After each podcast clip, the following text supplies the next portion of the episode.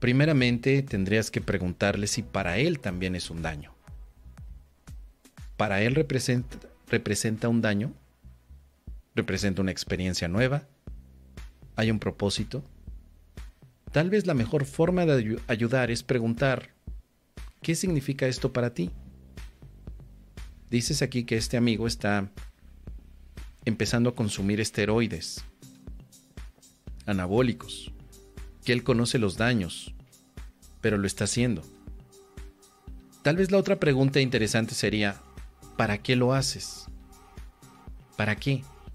Sabes que te daña. ¿Para qué lo haces?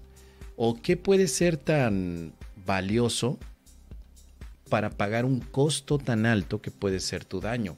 Un daño corporal, hormonal, mental, en fin.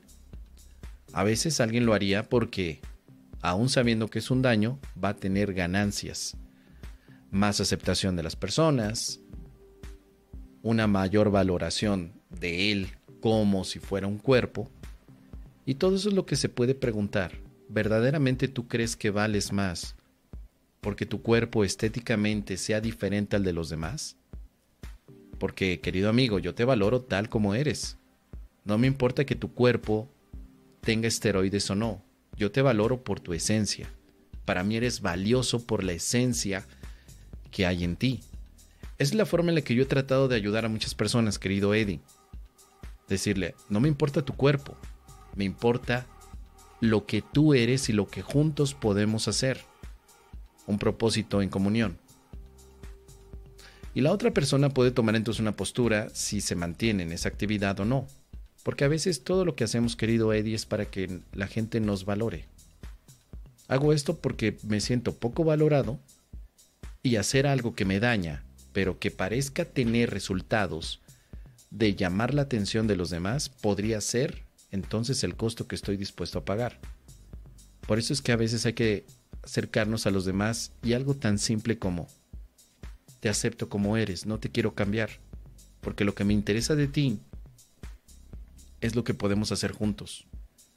Los viajes que podemos tener, las charlas que podamos compartir, las carcajadas que podamos tener, los mezcales 400 conejos que podamos beber juntos o si tú prefieres un juguito de chirimoya, pues te lo tomas.